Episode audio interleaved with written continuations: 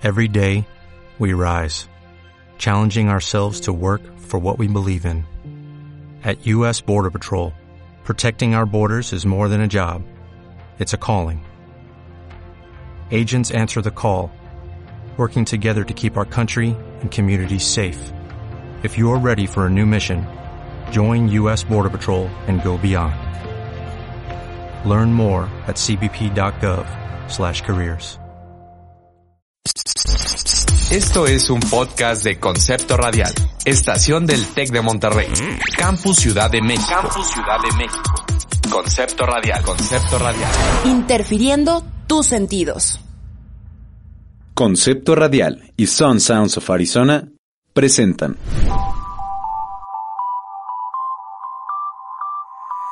Salud con H. Bienestar para el hombre.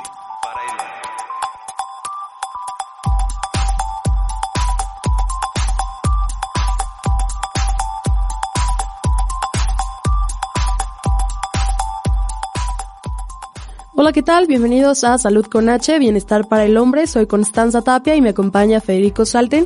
Hola Cons, efectivamente estamos transmitiendo desde México, particularmente en el Tecnológico de Monterrey, Campus de México, haciendo este programa especial para KJCC de Arizona. Así que saludamos a toda nuestra audiencia de Sun Sounds of Arizona y de Concepto Radial. Lo que vamos a hacer todas las semanas es hablar particularmente sobre temas que le interesan a la comunidad varonil. ¿No? Tendremos temas como estilo de vida, nutrición, fitness, Vamos a tener, por supuesto, entrevista con muchos especialistas. Vamos a tener lo último en gadgets y tecnología y mucho más.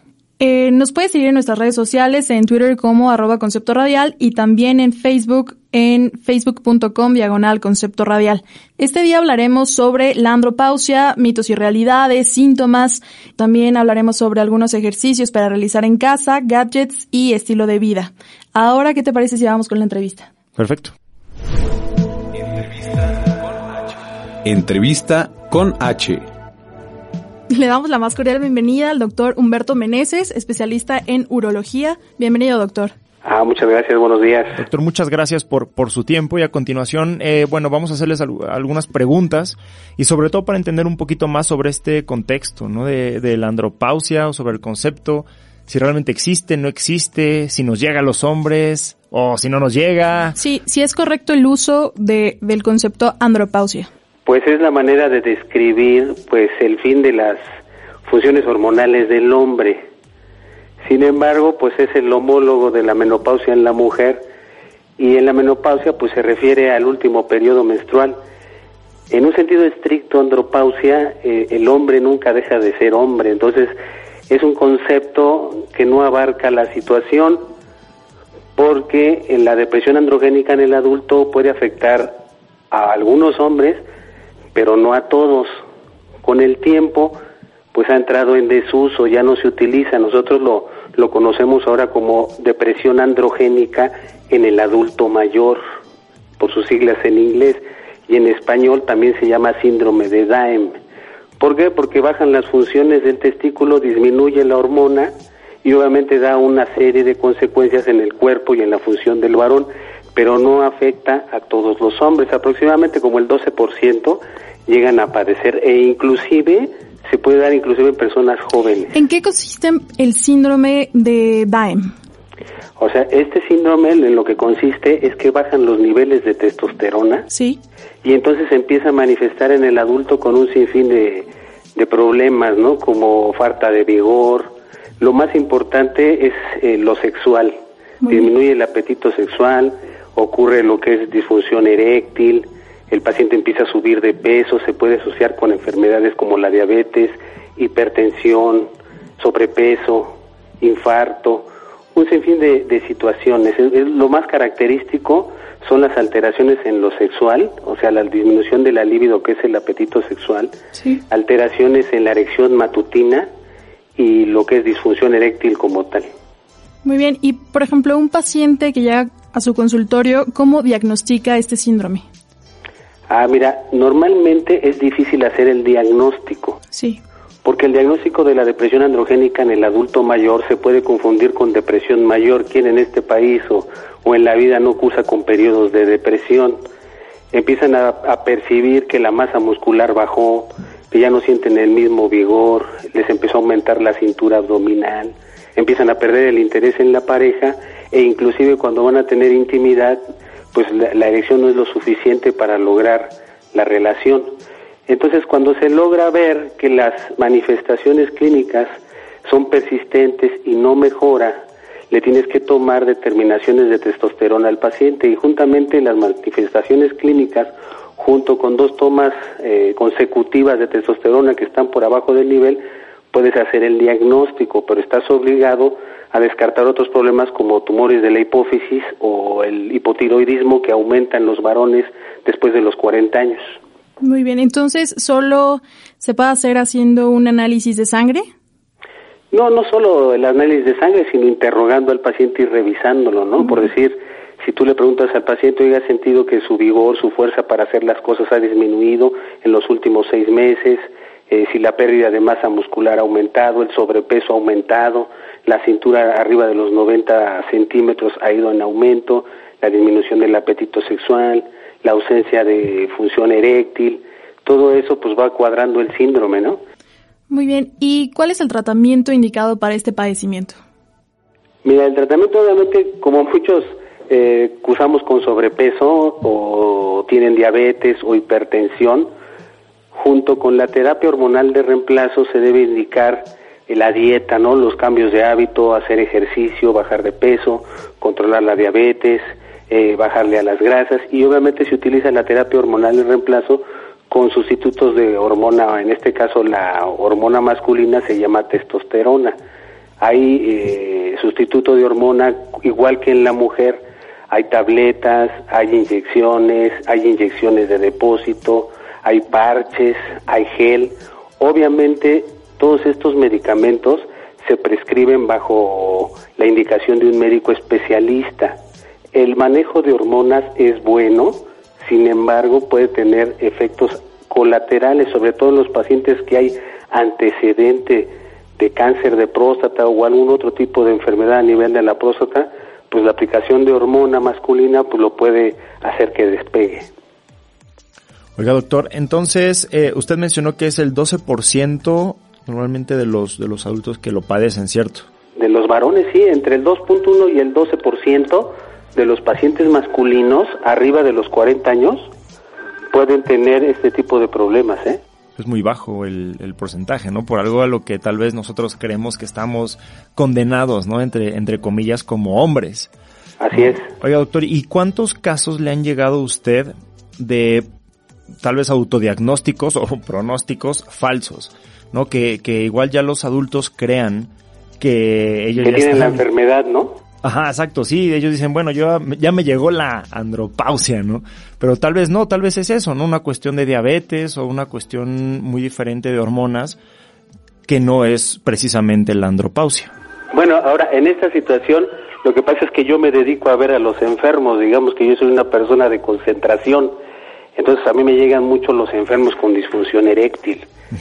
O sea, ya el paciente tiene un problema en la sexualidad y obviamente él viene a que se le resuelva. Entonces tú a veces crees que nada más es un problema cardiovascular o psicógeno, pero le empiezas a buscar y le encuentras otros problemas. Puedes encontrarle a veces problemas de tiroides, puedes encontrarle a veces problemas de tumores en lo que es este, la glándula hipófisis. Y entonces todo eso se puede asociar, inclusive depresión mayor les encuentras y es la causa a veces de su disfunción. Pero más o menos, te digo, a mí me toca ver ese 12% de los pacientes. Fuera yo un, un geriatra que veo así eh, a su mayoría el grueso, obviamente muchos tendrían algún otro tipo de problemas mayor.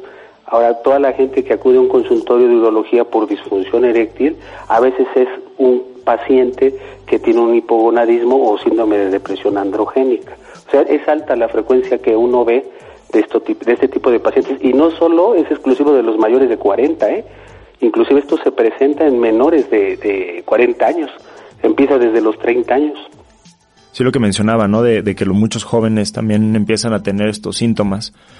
También puede presentarse el hipogonadismo por mucha gente maneja ahora que está la cultura del ejercicio y se empiezan a inyectar medicamentos. El uso exagerado e indiscriminado de estas hormonas puede provocar algo que se llama daño testicular primario. Y entonces el testículo deja de producir hormonas y es el mismo efecto lo que sucede, ¿no? Y obviamente eso se da en un joven, a veces entre 20 y 30 años que está haciendo ejercicio y que se le sugiere que se inyecte estos medicamentos, e inclusive con ni siquiera dosis adecuadas, ¿no? Dosis más altas.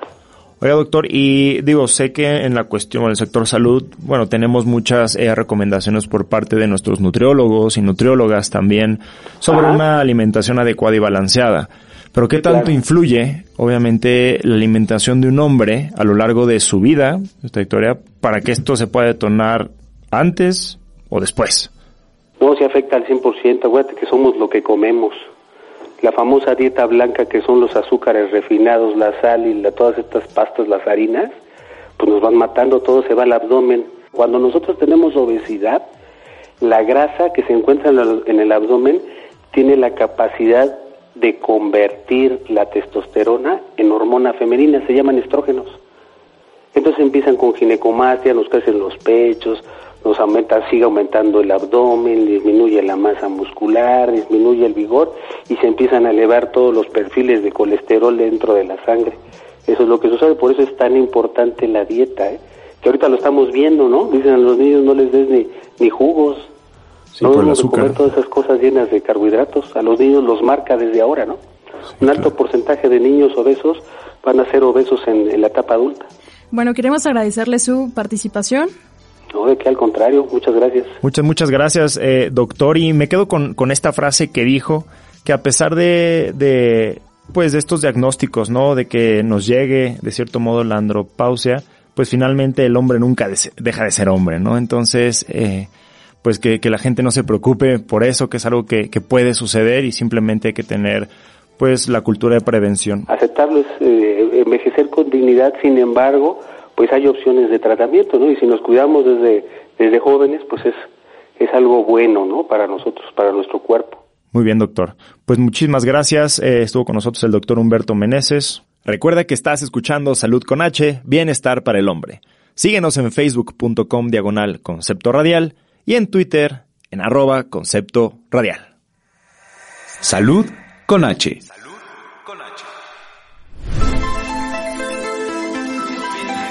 Fitness con H.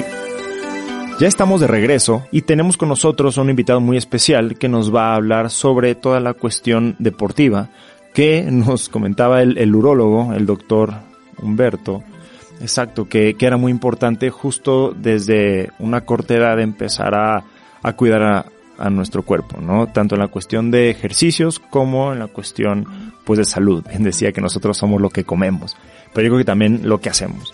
Entonces está con nosotros el licenciado Antonio Torres, licenciado en Educación Física y es coordinador de clases deportivas en el TEC de Monterrey, Campus de México. Bienvenido, Toño. Muchas gracias por la invitación, Fritz. Muchas gracias. Estamos aquí para poder aportar un poquito y sobre todo, como dice el doctor, no dejar a un lado la parte de la actividad física, que eso es bien importante desde edades tempranas. Sí, claro. Nosotros, al tener un estilo de vida saludable, vamos a tratar de mantenernos el mayor tiempo posible con unas capacidades físicas este, de acuerdo a nuestra edad, ¿no? No es lo mismo hacer ejercicio a los 20 que hacer a los 50 o a los 60. Para la gente que, que nos escucha, que tal vez eh, adultos que quieran empezar en, en, el ejercicio, ¿alguna recomendación, ¿no? De, de un inicio en, un, en un desarrollo físico para que puedan realizar desde sus propias casas? ¿Qué nos recomiendas? ¿Cómo empezar? Eh, cómo hacerle, ¿no? Si yo no sé, ni, ni y por todos los poles revistas tal vez, y veo videos en YouTube, pero, o escucho a la gente, ¿no? Que me puede recomendar, pero ¿qué es lo óptimo? Pues mira, yo creo que lo primero, primero sí es un chequeo médico. Segundo, revisar que realmente esté en condiciones de hacer algo de actividad física. Que eso pues finalmente el mismo doctor nos puede decir, que seguramente nos recomendará ya empezar a hacer ejercicio si es que no lo hacemos o mantenernos haciendo. Entonces lo primero sería un chequeo médico para actividad física, un chequeo deportivo, nada más solamente para que estás, saber que estás en condiciones en la parte de, cardíaca de que tienes o, o respiratoria que puedes hacer ejercicio. Entonces sería lo primero. eso lo realizamos con un médico general, eso lo podemos hacer Puede ser con un médico general. cardiólogo. Eh, digo, entre más completo eh, sería mejor, pero de acuerdo a las, ahora sí que a los recursos de cada persona, podemos comenzar con el médico general, que nos pueda eh, indicar que podemos hacer ejercicio de manera eh, sin riesgo. Entonces, aquí mira, yo lo que les recomiendo a todas aquellas personas que quieren iniciar y que a veces no tenemos el tiempo el espacio, el dinero, etcétera, etcétera, podemos arrancar con hacer un ejercicio en casa, ¿no? Eso, la verdad es que a veces eh, no nos damos cuenta que alrededor podemos tener cosas que nos ayudan a hacer ejercicio. 30 minutos de ejercicio, o sea, de verdad, 30 minutos de ejercicio diario nos pueden hacer eh, cambiar nuestro estilo de vida.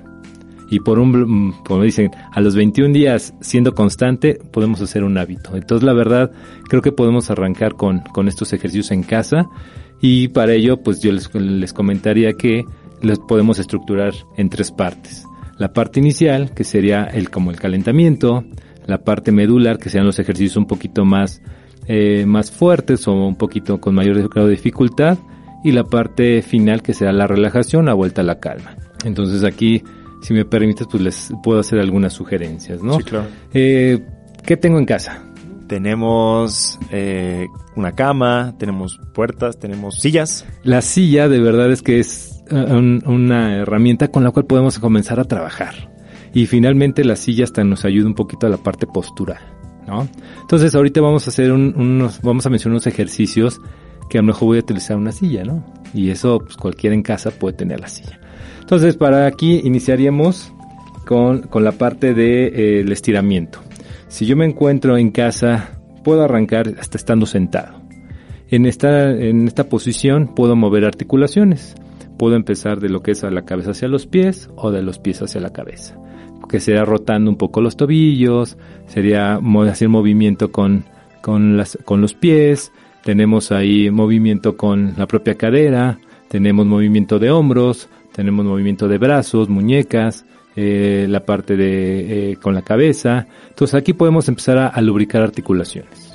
¿Qué tanto tiempo es bueno destinar para esta primera etapa? La, el calentamiento siempre se destina de acuerdo a la intensidad del ejercicio que vayamos a hacer y de las condiciones a veces hasta climatológicas. No es lo mismo hacerlo adentro que tener un, y hacerlo afuera un día soleado.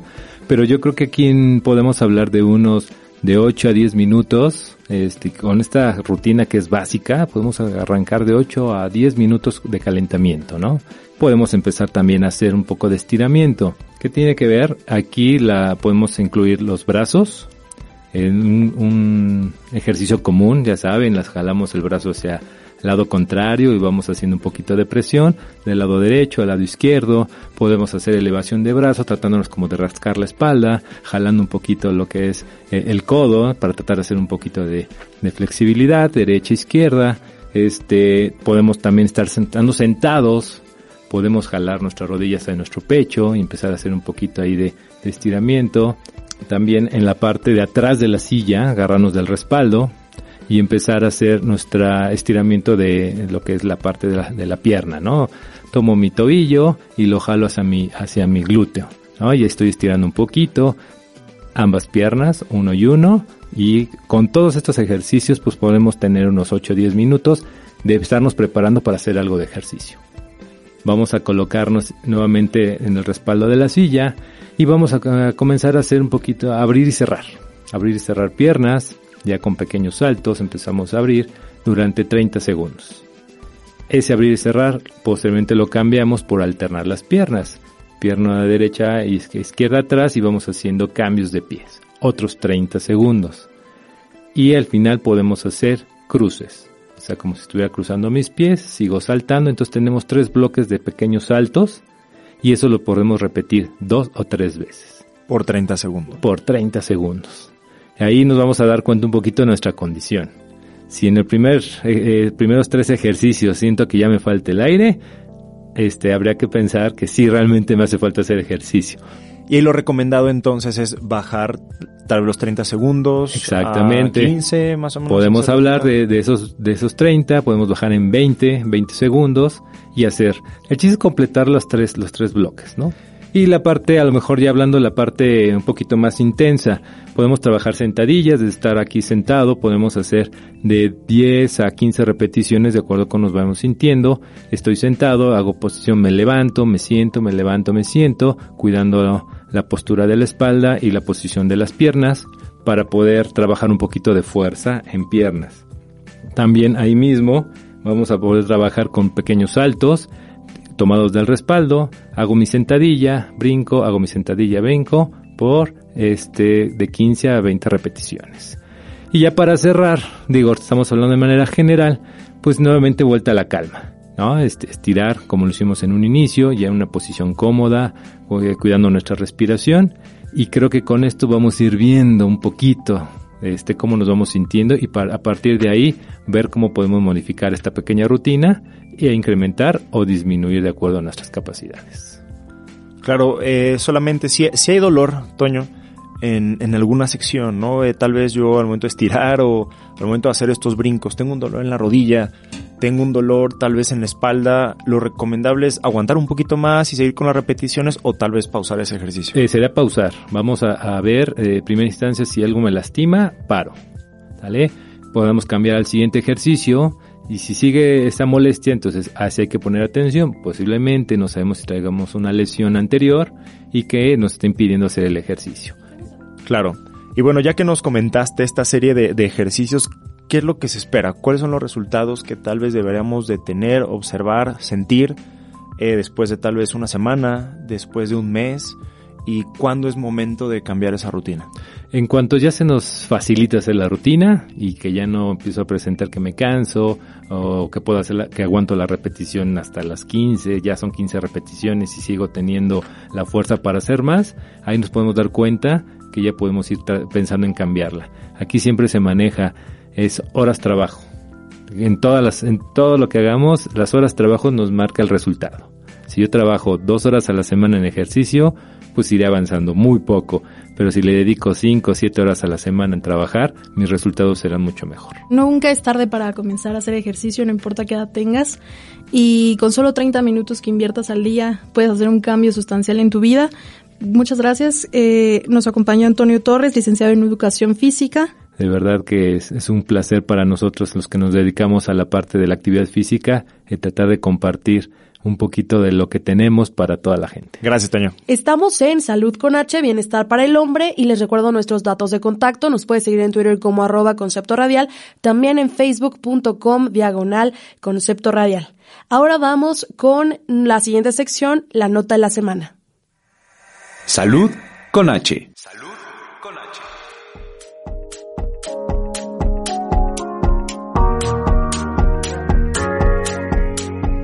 3 de la mañana y vuelve a empezar. Primero, una respiración fuerte. Los silbidos comienzan a la hora de exhalar. A esa altura ya todo parece perdido. Y ahí llega finalmente el ronquido como un serrucho. Obviamente la idea de volver a dormir parece imposible. Sin embargo, el roncador tampoco la pasa muy bien. La boca seca, la transpiración y la somnolencia son solo algunos de los problemas que sufren los afectados.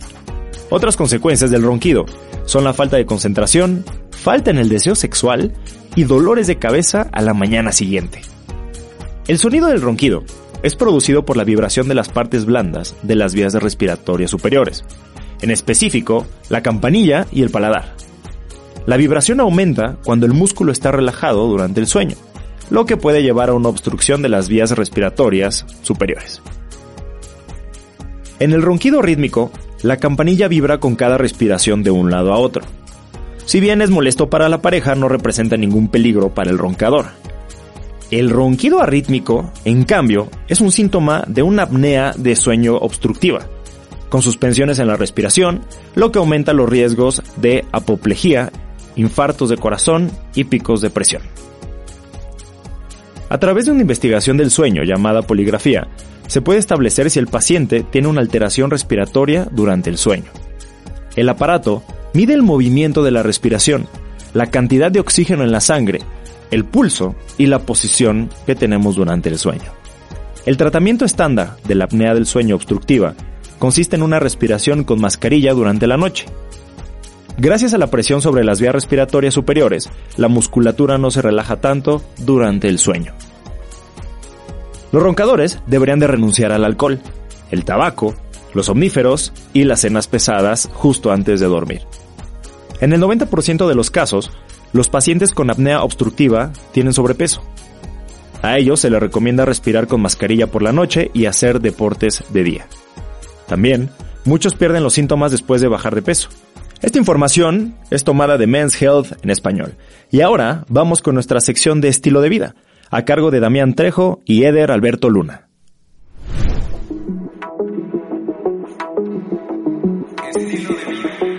Estilo de vida con H.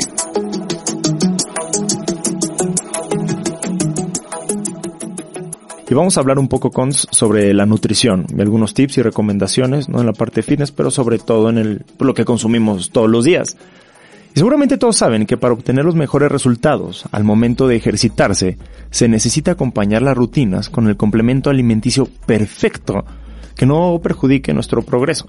Por lo tanto, he aquí algunas recomendaciones de cons nutritivas para cuando se está trabajando particularmente la zona del abdomen. Bueno, es importante saber que un desayuno alto en proteínas puede cambiar tu día, por ejemplo, pan de grano integral tostado y huevos, hasta diferentes mezclas de smoothies para activarte. El labne o yogur griego es rico en calcio y prebióticos. El consumo de este producto diario ha demostrado la eliminación de grasa abdominal y debe evitarse eh, cualquier yogur saborizado. Ok, muy bien. También los espárragos y las almendras son ricos en fibra y ambos ayudan a prevenir la hinchazón, al igual que regulan los niveles de azúcar en la sangre. Y las almendras pueden ser llevadas como snacks para el trabajo y la escuela. Bien, pues ahí están algunos tips que tenemos, eh, como les decía, particularmente a la zona del abdomen. Nuestros alimentos que pueden consumir, como bien dijo Cons, en la escuela, en el trabajo, ¿no? Y más utensilios, ¿no? Y pasando al, al, tema de los gadgets y toda la tecnología, ¿no? Más, más cosas que podemos seguir ocupando del día a día.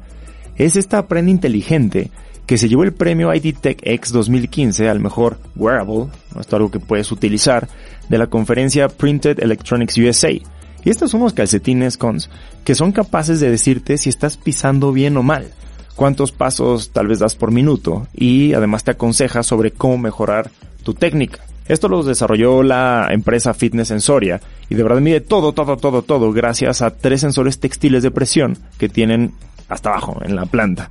Estos pueden identificar y evaluar si pisas de forma pues correcta o incorrecta. Ahora me va a decir, bueno, ¿y cómo yo sé si estoy pisando bien o mal? ¿O cómo me entero? ¿Quién me dice? ¿Es instantáneo? ¿Se guarda la información tal vez y la reviso después? Pues ahí les va. La información es enviada a través de fibras conductoras del calcetín a un brazalete vía Bluetooth, que a su vez le envía a una app a tu celular, que esta está ya disponible para Android y para Apple. Además, esta app nos permite tener un mapa de calor de nuestros pies, mientras que un entrenador virtual de sensoria nos da recomendaciones a través de audio y video durante la marcha.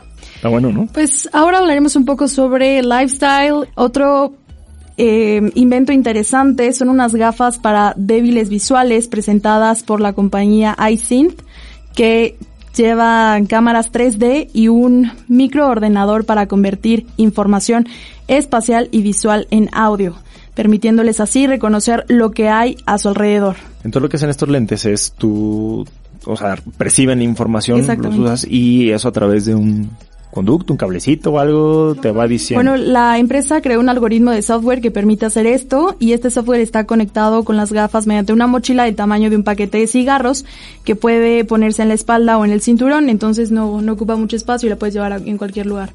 El sonido se transmite al cerebro mediante auriculares cocleares integrados en las pantallas de las gafas y a través del hueso craneal llega al córtex visual capaz de decodificarlo. El CEO de esta empresa es Antonio Quesada y es fundador de la, de la empresa iSynth y el precio de las gafas será alrededor de 1.574 dólares y permitirán identificar el tamaño y la posición además de la forma y los obstáculos cercanos. Pues muy bien, ahí tuvieron un poquito más sobre estos gadgets y tecnología y justo cada semana estaremos dándoles pues más, más recomendaciones, ¿no? Sobre todo para que puedan utilizarlos y mejorar siempre, siempre, siempre su calidad de vida. Bien, esto fue todo por hoy. Ya tuvimos algunos tips de nutrición, tuvimos algunos gadgets también y obviamente todo lo relacionado con la andropausia. Así que muchísimas gracias a toda la audiencia que nos escuchó. Esto fue una producción de Concepto Radial para KJCC. Nosotros somos Federico Salten y Constanza Tapia y los esperamos la próxima semana. Concepto Radial y Sun Sounds of Arizona presentaron Salud con H. Bienestar para el hombre.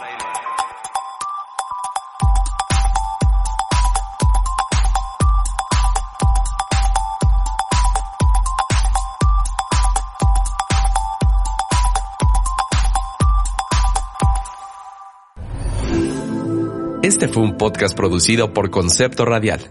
Síguenos en Facebook, Twitter e Instagram como arroba Concepto Radial. Derechos reservados del Tecnológico de Monterrey.